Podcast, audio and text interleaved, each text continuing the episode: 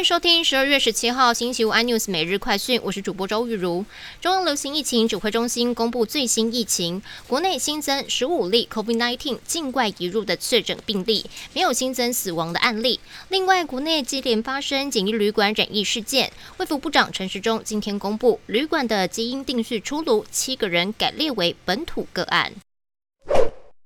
二零二一年即将进入尾声，台泥董事长张安平表示，明年景气不确定因素很高。另外，针对央行宣布加码房市的管制措施，张安平则表示，央行做法是对的，因为当房价脱离一般民众收入太高时，不是正面的事情。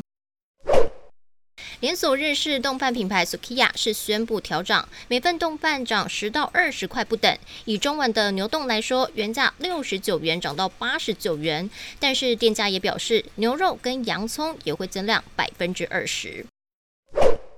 大多数企业今年年终奖金不太乐观。根据人力银行调查显示，七成六企业八年中比去年下滑百分之十，平均基数一点一三个月，创下十一年以来新低。资讯科技业平均发一点六四个月，高居于各行业之冠。